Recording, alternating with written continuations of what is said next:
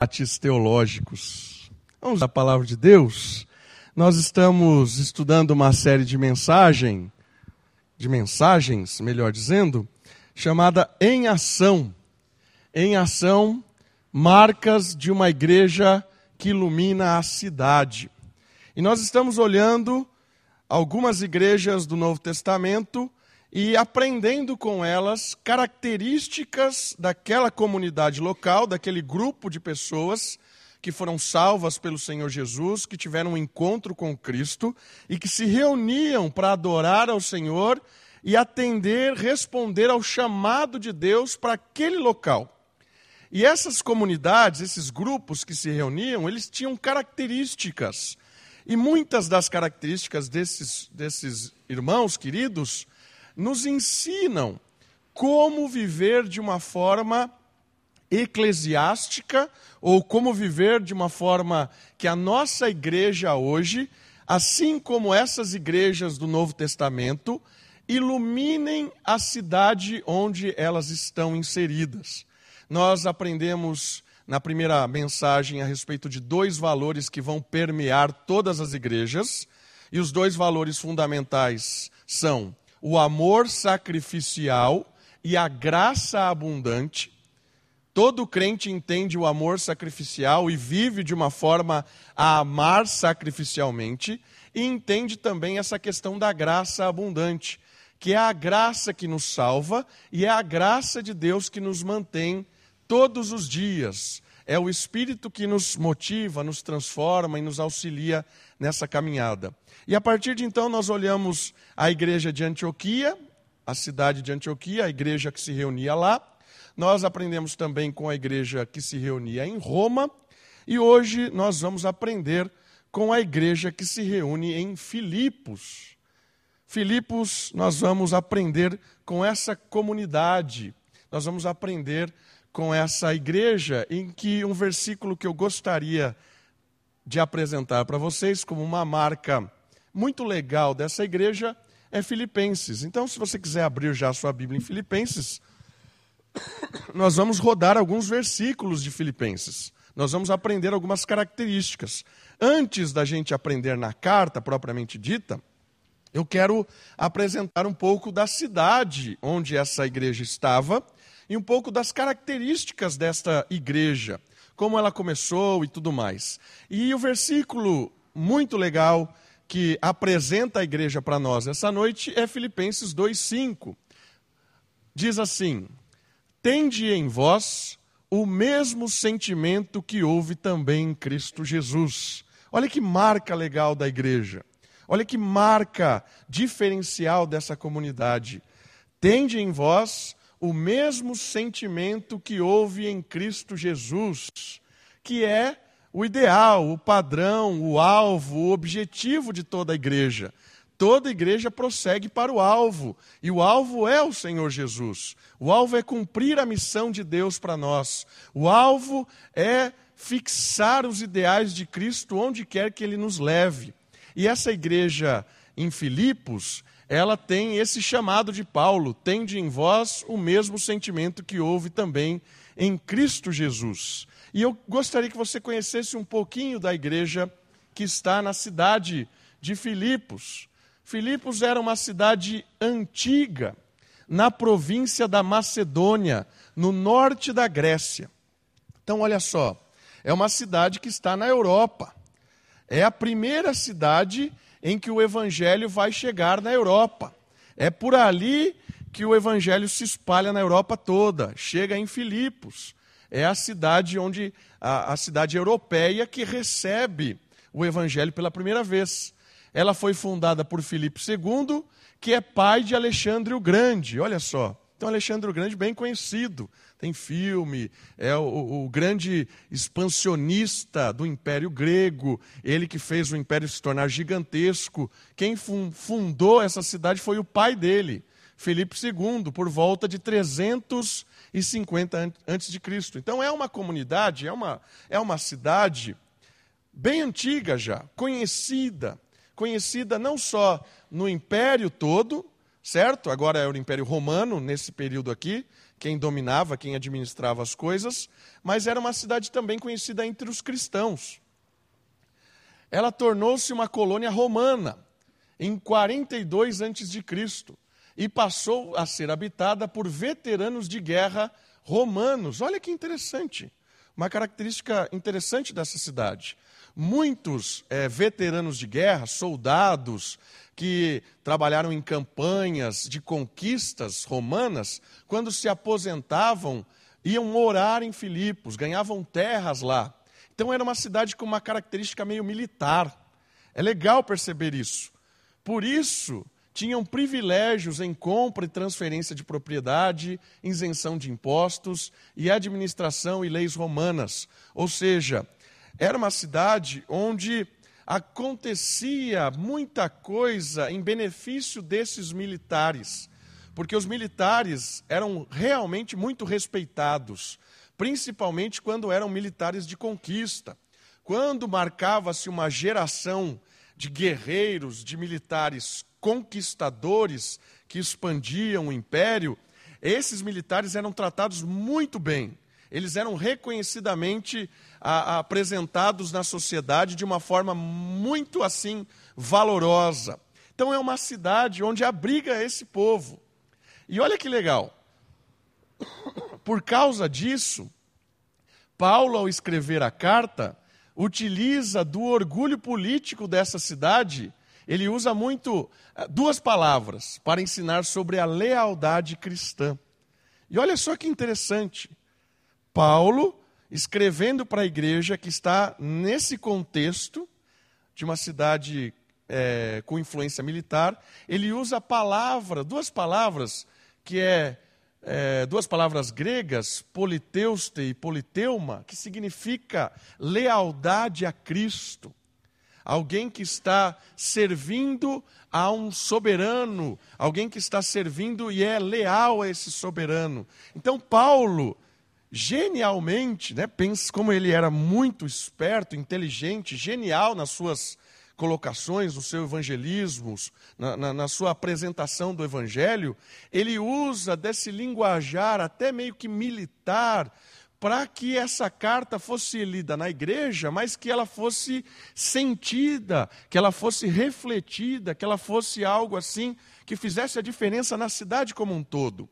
Por isso, o apóstolo Paulo utiliza essa linguagem de lealdade, de serviço, de proximidade.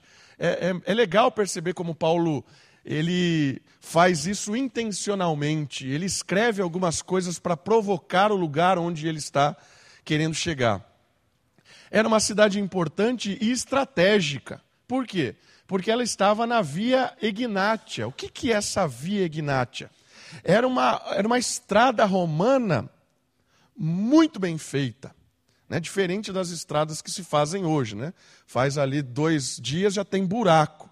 A estrada romana, se você for lá hoje, é melhor que as ruas de Americana, construída dois mil anos e poucos atrás. E essa estrada ligava o Oriente ao Ocidente. Era a porta de entrada do Império para é, a porta de entrada da Ásia para a Europa. Então, essa cidade ficava nessa estrada. Então era um lugar assim muito estratégico. Ah, Paulo, quando chega até Filipos, ele estabelece a sua base lá. É, ele prefere estabelecer a sua base em Filipos do que em uma outra cidade que ele passa antes, que já era Europa. Por quê? Porque Paulo sempre faz as coisas intencionalmente. Ali era uma, era uma cidade muito mais estratégica. Ele estabelece a base ali para que ele pudesse, de certa forma, espalhar as suas equipes, que ele pudesse, de certa forma, administrar a sua missão. E a gente vai perceber na carta que a gente vai lendo algumas coisas muito legais que aconteceram aqui em Filipos. Vamos ver se tem alguma outra característica da cidade. Paulo vai para Filipos depois de uma visão que recebe em Troade, quando planejava viajar para a província da Ásia e depois Bitínia. Olha que interessante isso também. Então Paulo foi parar lá depois que Deus chamou ele. Falou: ó, não quero que você vá para essa região, quero que você vá para Filipos. Então Paulo chegou lá depois de uma visão. Está em Atos 16, 9. A igreja em Filipos é a primeira da Europa, fundada pela equipe de Paulo, juntamente com Silas, Timóteo e outros. nesta mesma viagem, estabeleceu igrejas em Tessalônica e Bereia, na caminhada de Paulo. Então, nós temos aqui uma cidade no norte da Grécia, em que a, a missão de Paulo chegou lá, a, a comitiva de Paulo fez uma estratégia evangelística, estabeleceu uma comunidade, e essa comunidade hoje vai nos ensinar algumas questões sobre luzes para essa cidade. Ah, outra coisa, antes disso, eu esqueci de um slide, olha só. Em Filipos, Lídia, uma mulher rica e importante na região, se converte e começa o primeiro grupo de crentes em sua casa. Essa história a gente vai abordar ela hoje. Este grupo também recebeu o soldado que guardava a prisão de Paulo. Então nós temos ali a primeira comunidade, a primeira igreja reunida na casa de Lídia. Ao escrever a carta, Paulo provavelmente estava preso em Éfeso e responde com gratidão à oferta enviada por meio de Epafrodito. Ou seja, nós vamos aprender algumas luzes aqui nessa carta aos Filipenses, que é uma carta em que Paulo, como termina aqui, Paulo estava preso. Provavelmente ele estava preso em Éfeso, todo aquele trâmite que ele estava fazendo até chegar em Jerusalém e depois a gente não sabe direito o que aconteceu, porque ah, não existe relato bíblico sobre o final da história de, de Paulo. Provavelmente ele foi condenado foi decapitado, provavelmente aconteceu isso, mas ele estava em trâmite de julgamento, senten é, receber a sua sentença por Roma. Então ele estava preso em Éfeso. E essa carta é muito legal, por quê? Porque é uma carta resposta de Paulo a uma atitude muito legal da igreja de Filipos. Que atitude foi essa? A igreja percebeu que Paulo estava em prisão e numa situação muito delicada. Paulo, é, nessa situação complicada, sensibiliza a igreja que o acompanhava e essa igreja resolve mandar coisas para ele e se utiliza desse irmão chamado Epafrodito. E esse indivíduo vai até Paulo, leva os donativos, leva as ofertas e até Paulo fala que ele fica doente e tudo mais, quase morre, mas depois ele volta levando a carta, provavelmente por isso, essa carta aos Filipenses é uma carta muito alegre de Paulo. É uma carta de alguém que vê uma atitude muito interessante da igreja e se alegra com ela. E fala assim: vale a pena. Isso aí motiva Paulo. Sabe aquele momento que você está extremamente abatido, para baixo, e vem alguém com uma boa palavra, vem alguém, alguém com uma boa atitude e levanta o seu ânimo? É exatamente isso que aconteceu com Paulo aqui. Paulo, numa situação de prisão, recebe a atenção da igreja de Filipos. Então, a, a, resposta de Paulo é uma carta extremamente alegre, feliz, contente, alguém assim dizendo assim: graças a Deus por essa comunidade. Então, Paulo responde à carta de uma forma animada, animadora. E essa carta tem algumas luzes que Paulo apresenta da igreja de Filipos, certo? Ele vai destacar algumas características desta igreja, e essa igreja vai nos ensinar ah, como ser luz também hoje, essa igreja na Grécia. E a primeira luz que Paulo vai destacar, e eu gostaria de ler o texto com os irmãos, é uma luz que fala sobre comunhão. Comunhão. A igreja em Filipos era uma igreja que vivia em comunhão. Mas que comunhão é essa? Vamos para o texto bíblico? Então, se você está com a sua Bíblia aí, nós vamos ler Filipenses capítulo 1, do versículo 3 até o versículo 8. Filipenses capítulo 1, do versículo 3, versículo 8. Palavra comunhão, uma luz que ilumina a cidade é uma igreja que vive em comunhão. Diz assim a palavra de Deus: Dou graças ao meu Deus todas as vezes que lembro de vós. Olha que legal como ele, como ele começa falando, né? Fazendo sempre súplicas por todos vós, em todas as minhas orações, com alegria, em razão da vossa comunhão, cooperação, envolvimento na causa do Evangelho. Desde o primeiro dia até agora, eu estou certo disto. Aquele que começou a boa obra em vós, ele irá aperfeiçoá-lo até o dia de Cristo. É justo que eu me sinta assim a respeito de todos vós. Olha só, me sinta assim sobre vocês, pois está em meu coração, já que todos sois participantes, estão em comunhão comigo na graça, tanto nas minhas prisões, quanto na defesa e na confirmação do Evangelho.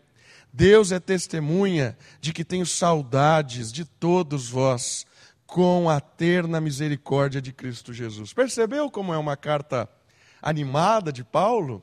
É, ele ficou realmente emocionado com a atitude da igreja. E ele aqui expressa o seu coração, o seu sentimento por aqueles irmãos que estavam atentos à sua necessidade. E ele destaca um aspecto importante aqui, que é a comunhão. A comunhão é uma palavra que permeia toda a carta. Comunhão no, no, no, original é koinonia. Talvez você já tenha até ouvido essa palavra, porque existem algumas igrejas que usam a palavra koinonia para o grupo de célula. Né? A gente usa a célula aqui, mas existem algumas igrejas que usam a palavra koinonia, que significa comunhão. Mas mais especificamente, koinonia significa participante com alguém de algo. Eu tenho essa é, essa unidade com alguém, esse ajuntamento, essa proximidade. Eu não estou sozinho. Essa é a ideia da palavra. Comunhão é uma palavra bem presente na carta de Paulo aos Filipenses. A ideia é muito mais profunda do que estamos acostumados a ouvir hoje. A ideia de comunhão. O conceito de participação um com o outro é algo oposto ao que a cultura hoje nos propõe. Ou seja, Talvez, quando você pense ou ouça comunhão, a primeira coisa que vem na sua cabeça é sentar junto para comer uma pizza, bater papo, vamos ter um tempo de comunhão, trocar figurinhas. Isso também é comunhão, mas o significado dessa igreja comunhão é muito mais profundo do que isso. A, a, ligação que essas pessoas tinham, ela é extremamente oposta ao que a nossa cultura hoje propõe. A ligação que essas pessoas tinham como igreja, como corpo de Cristo, como missão, a comunhão, a participação que um tinha junto com o outro na missão a qual eles foram chamados a realizar, era algo extremamente profundo e isso impactou Paulo. E Paulo destaca: vocês são uma igreja diferente, vocês são uma igreja que ilumina a cidade, porque a comunhão que vocês têm, isso ilumina as pessoas, isso traz afasta as trevas. Isso está mostrando para o mundo que existem pessoas que se importam realmente umas com as outras. Uma igreja que marcou a sua época, marcou a sua época, porque respondeu com comunhão ao egoísmo. Irmãos, nós estamos vivendo a era do egoísmo. O mundo se repete, né? Eclesiastes que diz isso. Não existe nada novo debaixo do sol. Todas as coisas se repetem. Pós-modernismo, que é a nomenclatura que se dá ao nosso tempo, pós-modernismo, não é algo novo. Já se experimentou muito disso na história. O ser humano, ele tende ao egoísmo. E por que ele tende ao egoísmo? Porque o ser humano foi criado para ser um ser relacional. O ser humano foi criado para depender. O ser humano não foi criado para viver sozinho. Dito isto, é basta olhar a história da criação. Quando Deus cria a humanidade, a humanidade é o que? Homem e mulher. Não existe humanidade só com homem ou só com mulher. A humanidade é homem e mulher. E a humanidade tem uma importância significativa no envolvimento dela com a própria criação, porque a humanidade se relacionava com os animais, com a terra, porque era da sua responsabilidade desenvolver esse relacionamento. O ser humano, como imagem de Deus, que é um Deus relacional, o Pai, o Filho e o Espírito se relacionam desde a eternidade, desde sempre Deus se relaciona porque ele é um Deus relacional, criou seres que também são seres relacionais. Homem e mulher relacionam-se. O que aconteceu? O pecado desvirtuou isso. O pecado, ele desvirtuou todas as coisas, irmãos. Deixa eu contar uma, uma, um segredo para vocês. Você já assistiu Matrix? Lembra de Matrix? Quem não lembra de Matrix? Foi um filme década de 2000, eu acredito, década de 90, 2000, que conta uma história de uma revolução tecnológica. Os robôs tinham tomado conta de todas as coisas e eles tinham colocado os seres humanos dentro de cápsulas. E os seres humanos só viviam dentro de cápsulas como casulos, assim como fosse uma borboleta antes de virar borboleta, sabe? Dentro daqueles casulos e isso servia como energia. E os seres humanos tinham uma máquina na sua cabeça e a máquina girava coisas boas. Então ele vivia, achava que estava vivendo, achava que estava desfrutando do mundo, mas ele era um, apenas um, um ser preso dentro de um, de, um, de um casulo. E Matrix era, é, era é, essa, essa máquina que dominava os seres humanos. E qual é a história do filme? A história do filme é que existe um grupo que conseguiu se libertar da Matrix e conseguiu perceber que a realidade que eles viviam era mentirosa, era enganosa, era muito boa. Porque tem um determinado momento do filme que é muito interessante, que a máquina propõe ao indivíduo que tinha se libertado dela. Eu vou te dar uma sensação de viver uma vida de riqueza, de prosperidade. Você vai ter tudo o que quiser no mundo. A máquina vai gerar uma vida excelente para você. Por que, que você vai sair? Não existe mais nada. Olha só, a Matrix destruiu o mundo. Não existe mundo. Você não tem nem o que comer, não tem nada aqui. Volta para a Matrix. Tenha boas sensações. A verdade é destruidora. Volte para a Matrix. Se você não assistiu esse filme, assista, é interessante. Por que, que eu estou contando isso? Porque o pecado é a Matrix. O pecado é a Matrix. E é a Matrix na nossa cabeça. O pecado redefine na nossa cabeça o que é bom, o que é prazer, o que é alegria, o que é uma vida de sucesso e de repente, um pastor maluco no domingo à noite começa a ler um texto que diz: fuja da avareza, né? seja satisfeito. Isso é loucura. Querido, a Matrix está dizendo para você o oposto. A Bíblia está dizendo para você a verdade. Você pode ficar na Matrix ou cair na verdade.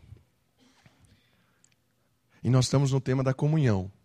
Sabe o que aconteceu com o ser humano? O pecado transformou a Matrix. E sabe é, o que a Matrix nos diz hoje? Não vale a pena se envolver com pessoas. Pessoas dão trabalho. Pessoas são problemáticas. Pessoas são chatas. Não se envolva com pessoas. Não vale a pena. Não vale a pena abrir a sua casa. Não vale a pena. Porque as pessoas, elas são desonestas elas falam mal, elas reclamam. Não vale a pena. Viva a sua vida, viva a sua dinâmica, viva o seu sentimento, viva o que você acha que é bom, viva você. É isso que a Matrix diz. Só que a palavra de Deus está dizendo o oposto. Isso é mentira. Isso é o pecado que está dizendo palavra de Deus está dizendo assim: Deus nos criou para nos fortalecermos como comunidade, para nos unirmos em prol do Evangelho, em prol da, da, da, missão, em prol de sustentar uns aos outros em oração, em cuidado, em amor, em repreensão, em correção. É isso seres humanos são problemáticos, mas nós precisamos uns dos outros. A Matrix vai dizer para você: não, Deus vai dizer para você sim, aí você escolhe. Vai viver na Matrix até a morte, ou vai ca cair na realidade do que a Bíblia está dizendo para nós. É você que escolhe. Eu não consigo fazer você engolir a Bíblia. Eu não consigo convencer você. É você que define se vai acreditar na Matrix ou se vai perceber que a palavra de Deus está dizendo para nós que tudo que a gente vive hoje é um engano. Sabe qual é o reflexo disso? De uma vida egoísta. A vida egoísta, tudo gira em torno de nós mesmos. Não vale, não vale a pena vir na igreja. Eu só vou na igreja quando dá tempo. Por quê? Porque eu corro atrás dos meus sonhos, eu corro atrás do meu trabalho, eu corro atrás de tal coisa. Eu não tenho tempo para a comunidade. Então eu vou quando dá tempo. Se não dá tempo, eu não vou e não tenho o mínimo problema. E ai se alguém vir me encher a paciência, eu vou para outra igreja. Matrix. Percebeu onde nós chegamos? Nós, nós chegamos numa geração que está feliz da vida com a Matrix. E ai daquele que vem tirar, me tirar do conforto do meu egoísmo, me tirar dessa sensação de alegria e de vou e faço quando quero, não me enche a paciência, estou cansado, não vou, não tenho compromisso com nada, não me envolvo com nada, eu tenho a minha vida, basta os meus problemas, não quero saber dos problemas de ninguém. Isso é Matrix. Matrix é pecado. A palavra de Deus está dizendo o seguinte: a marca da igreja que ilumina a cidade é a comunhão. Comunhão em que sentido? Tem um indivíduo preso lá em Éfeso. Não tenho nada a ver com aquele cara, mas a gente sabe que ele faz parte da missão. Vamos lá. Tem um indivíduo sofrendo lá em Jerusalém. Nós vamos fazer levantar uma oferta, como o texto que o Bira leu, e nós vamos atender os irmãos que estão passando fome lá em Jerusalém. Mas o que você tem com isso? Tudo porque nós somos chamados para viver em comunhão. Percebeu? Meu irmão, minha irmã, eu quero que você entenda: a igreja é o, o, o, lugar de comunhão, de unidade, é o lugar onde a gente se junta para realmente ter atrito, é aqui que nós nos aperfeiçoamos, é aqui que nós crescemos, é aqui que nós desenvolvemos, é aqui que nós servimos a Deus juntos, é aqui que nós amamos, é aqui que nós servimos. Não se iluda, igreja não é um bem de consumo, igreja é um lugar de comunhão. Você serve e você é servido, você ensina e é ensinado, você ama e é amado, você corrige e é corrigido. É assim. Mas se você não participa, se você não dá importância, se você quer viver o seu mundinho, eu quero dizer para você que você está na Matrix. Essa semana eu fui assistir um culto virtual americano. E aí, o introdutor do culto, gigantesca igreja. O introdutor do culto diz assim: relaxe na sua cadeira, relaxe no seu banco confortável, porque esse culto foi preparado para você. Aí veio as pessoas voando e dançava e virava e não sei o quê. Magnífico. Eu assisti o culto inteiro. Né? Aplaudi, maravilhoso. Aí veio as músicas profissionais, e gritavam, giravam, e pessoas choravam, se ajoelhavam, e depois veio uma, uma mensagem extremamente motivacional: é isso mesmo, é você, você vai crescer, você é bênção onde você está, Jesus tem o melhor para você, a sua vida vai mudar, Cristo transforma, e não sei o quê, yeah! Lotada a igreja.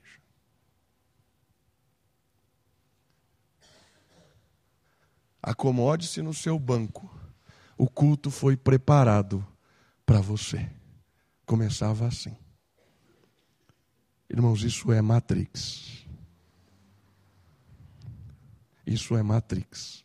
Desculpa, mas isso não é igreja. E cada vez mais tem surgido isso.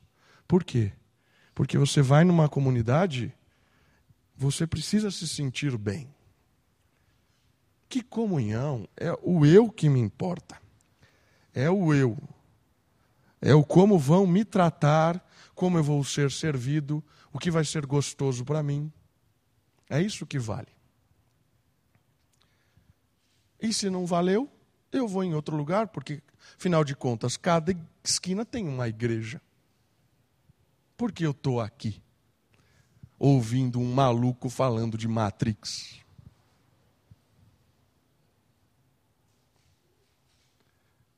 Irmãos, a gente só vai fazer diferença numa cidade como igreja se a gente entender o que é comunhão. Comunhão com Deus, intimidade com Deus de verdade. Eu amo esse Deus, eu tenho um, encontro verdadeiro com Ele, eu entendi o que Ele me chamou, eu entendi o que Ele fez por mim, e isso me impulsiona a servir as pessoas, e eu entendo que o tempo que eu tenho aqui é tão pouco, por isso que o texto bíblico me diz: viva com satisfação, com alegria, e eu estou me envolvendo com pessoas, porque pessoas é o que dura para sempre, é o que vale a pena. Uma igreja que faz a diferença no mundo egoísta é uma igreja que vive em comunhão. Assim e assim. Não precisa fazer nada, irmãos. Se as pessoas passarem aí e observarem a comunhão, é isso que vale.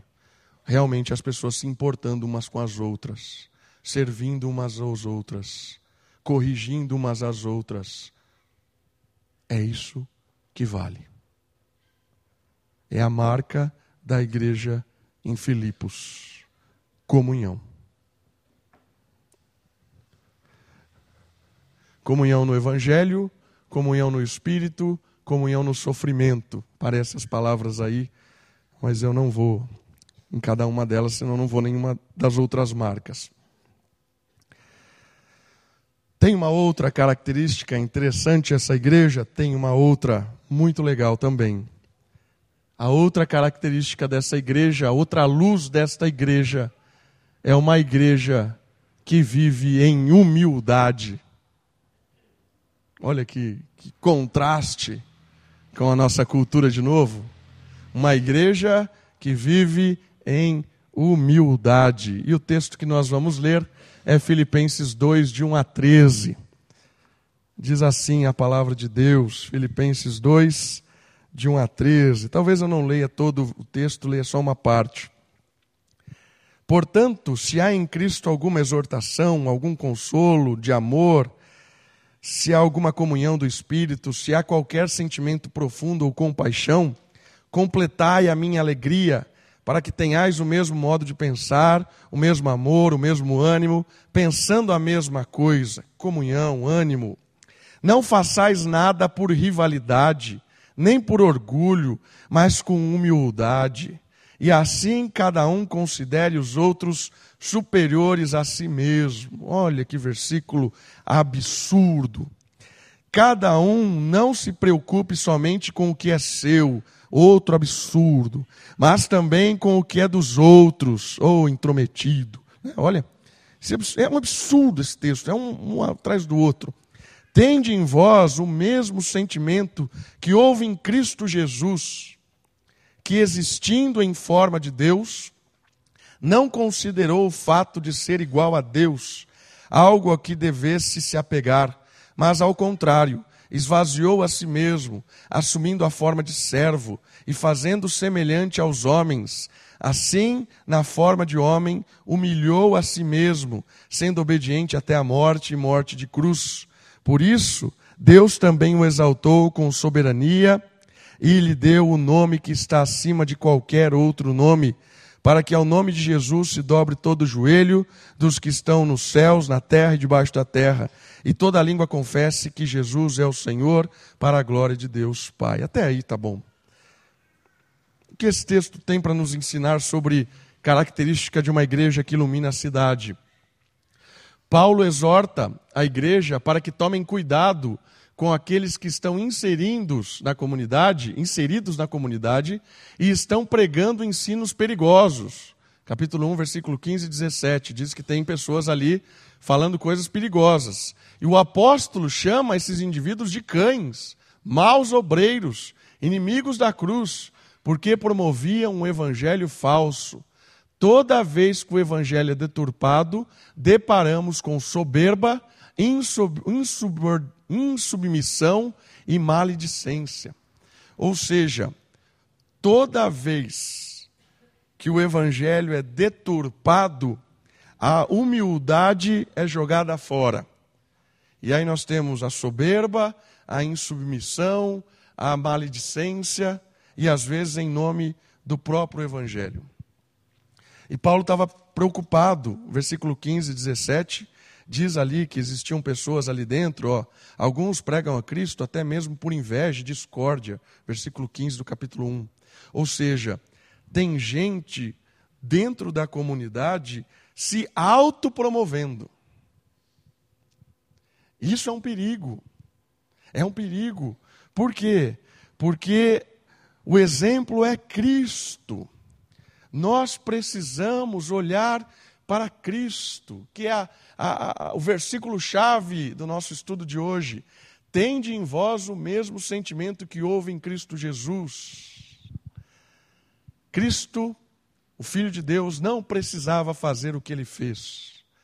Sendo o próprio Deus, ele abre mão da sua honra, da sua majestade, ele abre mão da sua posição para servir ele desce degraus. E ele não se preocupa com o que vão dizer dele. Por quê? Porque ele se preocupa em servir ao Pai. Ele se preocupa em cumprir a missão. Ele está ligado com Deus. Uma igreja que ilumina a cidade é uma igreja que se preocupa em servir. É uma, uma igreja que não se preocupa com a, sua, com a sua posição social, com o seu respeito dentro da comunidade, pelo aquilo que ele conquistou, pela sua dignidade, olha como ele é. Não, não se preocupa com isso. Ele se preocupa em que as pessoas vejam nele o amor de Cristo vejam nele o mesmo sentimento que houve em Cristo, de servir, de perdoar, de amar. É isso que faz diferença nesse mundo egoísta, de trevas, de disputa, em que as pessoas estão se é, matando para chegar em posições, para terem coisas, para serem coisas. Irmãos, nós temos duas opções: Matrix ou a verdade. Você escolhe. Você pode sair daqui amanhã domingo, amanhã segunda e continuar a sua rotina como se nada tivesse acontecendo, a sua briga diária, to todos os momentos para conquistar algo, para ser algo, para estar em evidência. A vida é sua. Você e eu vamos dar conta das nossas vidas. Filipenses está dizendo para nós: não vale a pena. Não vale a pena. O que vale a pena? O que vale a pena? Ser como Jesus. Servir como Jesus. Amar como Jesus. Isso vale a pena. Querido, a gente precisa enxergar que às vezes a gente faz as coisas por orgulho, por partidarismos, a gente corre atrás do vento. A gente precisa perceber o quanto nós estamos sendo enganados e às vezes dentro da própria igreja. Não faça nada para aparecer. Né? Lembra da história do João Ninguém? Convém que ele cresça e eu diminua, disse o João Batista, a história do João Ninguém. Convém que ele apareça e eu suma. Mas no mundo do Instagram, onde ter seguidores é importante, né? onde ter curtidas é importante, no mundo das mídias sociais, onde aparecer é importante, esse tipo de discurso ele é louco demais. As pessoas vão perceber Cristo em nós quando elas olharem um coração humilde. Uma terceira característica dessa igreja é que ela é uma igreja de oração. Olha o capítulo 4, versículo 6.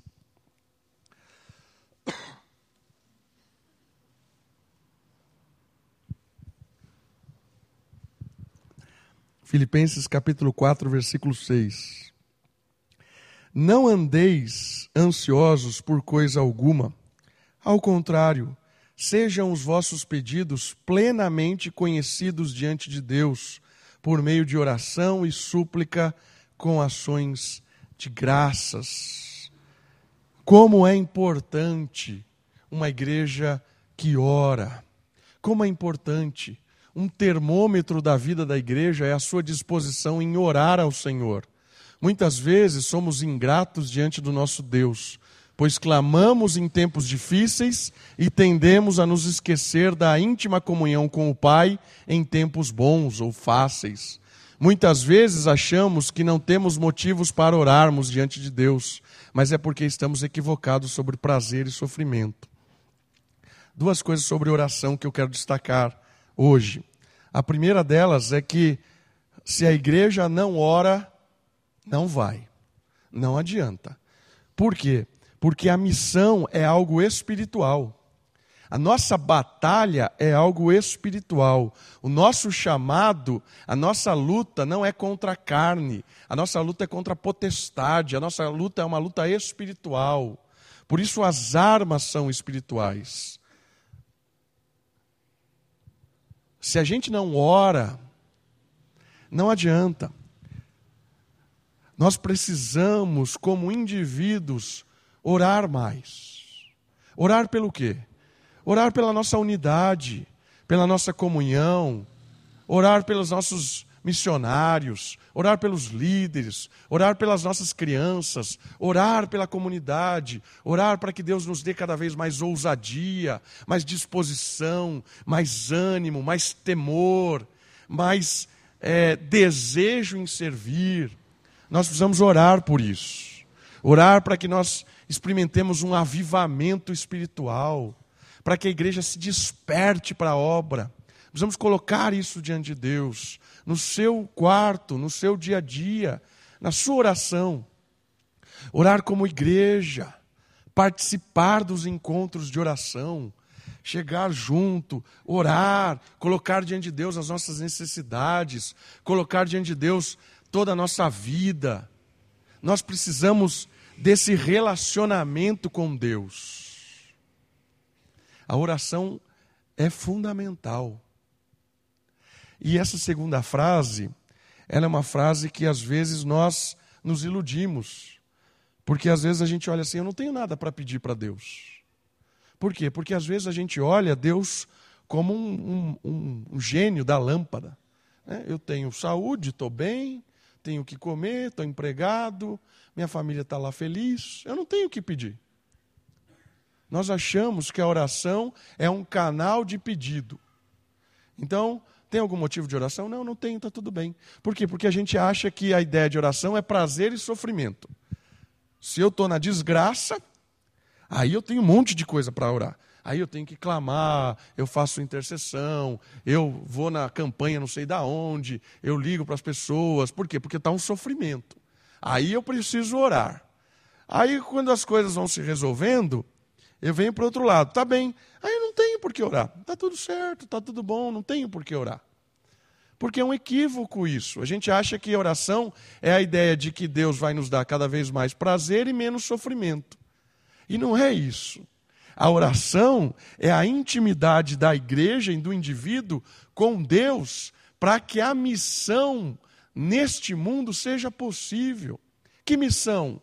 de levar o Evangelho, de pregar Cristo, de anunciar as boas novas, de viver a ética do reino no mundo mal, de viver a comunhão, de desfrutar da humildade. Sem oração não vai. Precisamos orar como indivíduo e como igreja. Qual é a resposta disso? Vamos criar reuniões de oração. Às vezes a gente responde com atividades. Não é isso. Ah, a igreja não ora porque não tem reunião de oração toda semana. Se tiver reunião de oração toda semana, vai vir no começo dez pessoas, depois cinco, depois três, depois não vai vir ninguém, irmãos. Pode ir em qualquer reunião de oração da igreja presbiteriana aqui em Americana, qualquer uma, vai. Vai nessa quarta-feira. Em qualquer das igrejas. Não vai ter mais do que 20 pessoas. As pessoas não acreditam ou na oração, ou porque é simplesmente uma atividade que não muda nada na vida de ninguém. A gente precisa mudar nossa mentalidade de oração e não criar atividades. Porque às vezes a gente tende a responder as coisas com atividades. Se a gente não ora, vamos criar uma reunião de oração. Ah, se a gente não evangeliza, vamos criar um ministério de evangelismo. Ah, a gente a gente cria ministérios. Sabe por que a gente cria as coisas? Porque a gente terceiriza. Coloca a responsabilidade em alguém. Já não sou eu mais. Eu não tenho que orar, porque tem a reunião de oração. Está lá, a igreja está orando. Eu não tenho que evangelizar, porque tem o um ministério de evangelismo. Esse é o nosso problema do egoísmo. Eu terceirizo a responsabilidade para os outros. Queridos, texto bíblico está dizendo assim: nós precisamos desenvolver um coração de gratidão, um coração de intimidade, de súplica, de ação de graça, de proximidade com Deus. Precisamos fazer isso. Porque quando a gente começar a orar individualmente, a gente vai começar a motivar outras pessoas a orar com a gente. Precisamos convidar pessoas para orar conosco. Vamos orar. Vamos orar juntos. E aí a igreja começa a um avivamento espiritual de intimidade com Deus. Uma marca que ilumina a cidade é uma igreja que ora, porque crê no poder da oração. E o poder da oração não está na oração, está no Deus que ouve a oração. Nós precisamos confiar nesse Deus nós precisamos realmente orar, crendo em quem Ele é. E a última marca dessa igreja é uma igreja hospitaleira. Capítulo 16 de Atos. Volta um pouquinho comigo, por favor. Atos, capítulo 16. Aqui o, o, o escritor Lucas registra o início da igreja em Filipos. Atos 16, do versículo 13 ao 15. Atos, capítulo 16, do versículo 13 ao 15. No sábado, saímos da cidade para a beira do rio, onde julgávamos haver um lugar de oração. E sentados falávamos às mulheres ali reunidas. Uma das mulheres que nos ouviam chamada Lídia, vendedora de tecido de púrpura da cidade de Tiatira, era temente a Deus, o Senhor lhe abriu o coração para acolher as coisas que Paulo dizia. Depois de batizada com as pessoas de sua casa, ela nos suplicou: Se me considerais crente no Senhor, entrai e permanecei em minha casa. E nos compeliu a isso. Olha que legal essa característica dessas pessoas: hospitalidade. Lídia, ao ser tocada pelo Espírito, abre espaço em sua agenda para algo importante: propagar a mensagem salvadora de Cristo. Para isso, ela está disposta a abrir a sua casa e hospedar os discípulos. Lídia não era uma mulher sem ter o que fazer. Normalmente, Deus chama as pessoas que estão completamente atoladas de coisas para fazer. Lídia não era uma pessoa que estava com a sua agenda aberta, não tenho o que fazer e tal. Lídia provavelmente era alguém muito requisitada e muito importante. Lídia era uma comerciante, ela era uma vendedora, ela rodava as cidades. Provavelmente ela tinha uma boa condição financeira, provavelmente ela tinha uma boa situação dentro do império, provavelmente ela estava envolvida em muitas coisas. Lídia não era uma pessoa sem nada para fazer. Às vezes a gente ouve os chamados de Deus e a gente olha para a nossa vida e fala assim: eu não tenho tempo para nada. Ninguém tem tempo para nada, meus irmãos. Sabia? Isso não é um privilégio seu. Todo mundo está atolado de coisas para fazer. Amanhã o dia é cheio para quase todo mundo. Às vezes nós achamos, por causa do que eu disse lá no começo, do mundo egoísta que a gente vive, que o mundo gira em torno de mim. Então, eu tenho muita coisa para fazer, eu trabalho muito, eu estou cansado. Então, provavelmente na igreja tem gente que não tem o que fazer. Então a pessoa, ela, Deus vai usar ela, porque a mim não tem, não tem como eu usar. Eu estou cheio de coisas para fazer. E Lídia, a primeira convertida em Filipos, ela nos mostra algo surpreendente, porque ela era uma pessoa cheia de coisa para fazer mas ela percebeu algo muito mais importante do que ela mesma. Ela percebeu que a mensagem do Evangelho, a história de Cristo, ela é muito maior do que qualquer coisa que ela tenha para fazer segunda de manhã. E ela fez o quê? Ela abriu espaço na sua agenda. Irmãos, isso é intencional, tá bom? O que significa ser intencional? Se você não falar, eu vou decidir abrir um espaço na minha agenda, não vai acontecer. Se você deixar a vida levar, a vida vai levar. Se você deixar para amanhã, vai amanhã, vai amanhã, vai amanhã. É intencionalmente. Se você está percebendo a importância do Evangelho, a importância da história de Cristo, a importância de testemunhar do amor de Deus para as pessoas, se você está percebendo que essa realidade muda a história eterna, você precisa abrir espaço na sua agenda. Para quê? Lídia abriu espaço na sua agenda, recebendo as pessoas na sua casa. A igreja em Filipo começou na casa de Lídia. Foi o ponto de pregação aqui. Foi aqui que a história de Filipenses começa. Primeira igreja protestante, né? Protestante, inclusive, de Filipos, na casa de Lídia. Alguém abriu a casa, alguém abriu espaço na agenda, alguém priorizou o Evangelho. E ela diz assim: o texto termina assim, e nos compeliu a isso. Ela falou assim: vocês precisam ficar aqui. Vocês precisam ficar aqui. Percebeu? Nessa mesma carta, vemos o exemplo oposto de pessoas que estão no meio da igreja e só atrapalha com a sua indisposição e língua afiada. E eu quero terminar com o oposto de Lídia.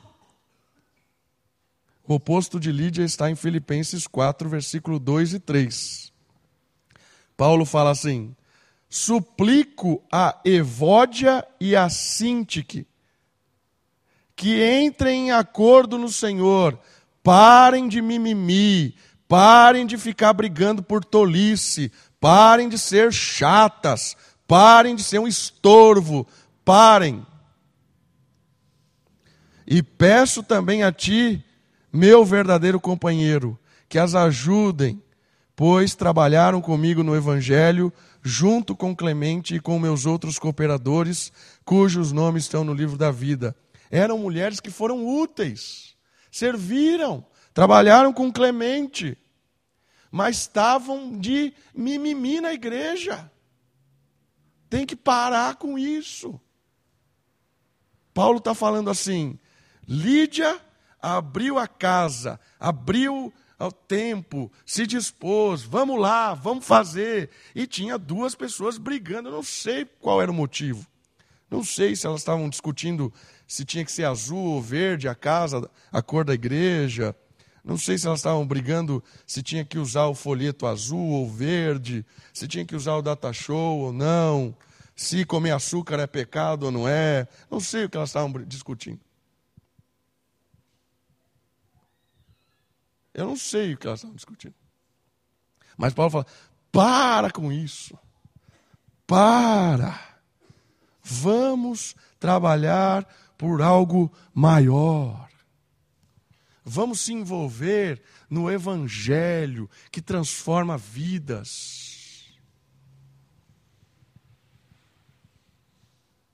Vamos abrir nosso, nossa agenda a nossa casa, a nossa vida. Vamos trabalhar no reino. Marcas de uma igreja que ilumina a cidade. É uma igreja em comunhão, em humildade, que ora e que abre a porta da sua casa, da sua agenda, uma igreja hospitaleira. Sabe por que, que isso é luz para a cidade? porque isso é o oposto que o mundo está pregando. Isso é o oposto das verdades da Matrix. Isso é o oposto do que você vai ouvir amanhã de manhã, no seu trabalho, na sua escola, na sua vizinhança, na sua faculdade. Aonde você for, é o oposto que você vai ouvir amanhã.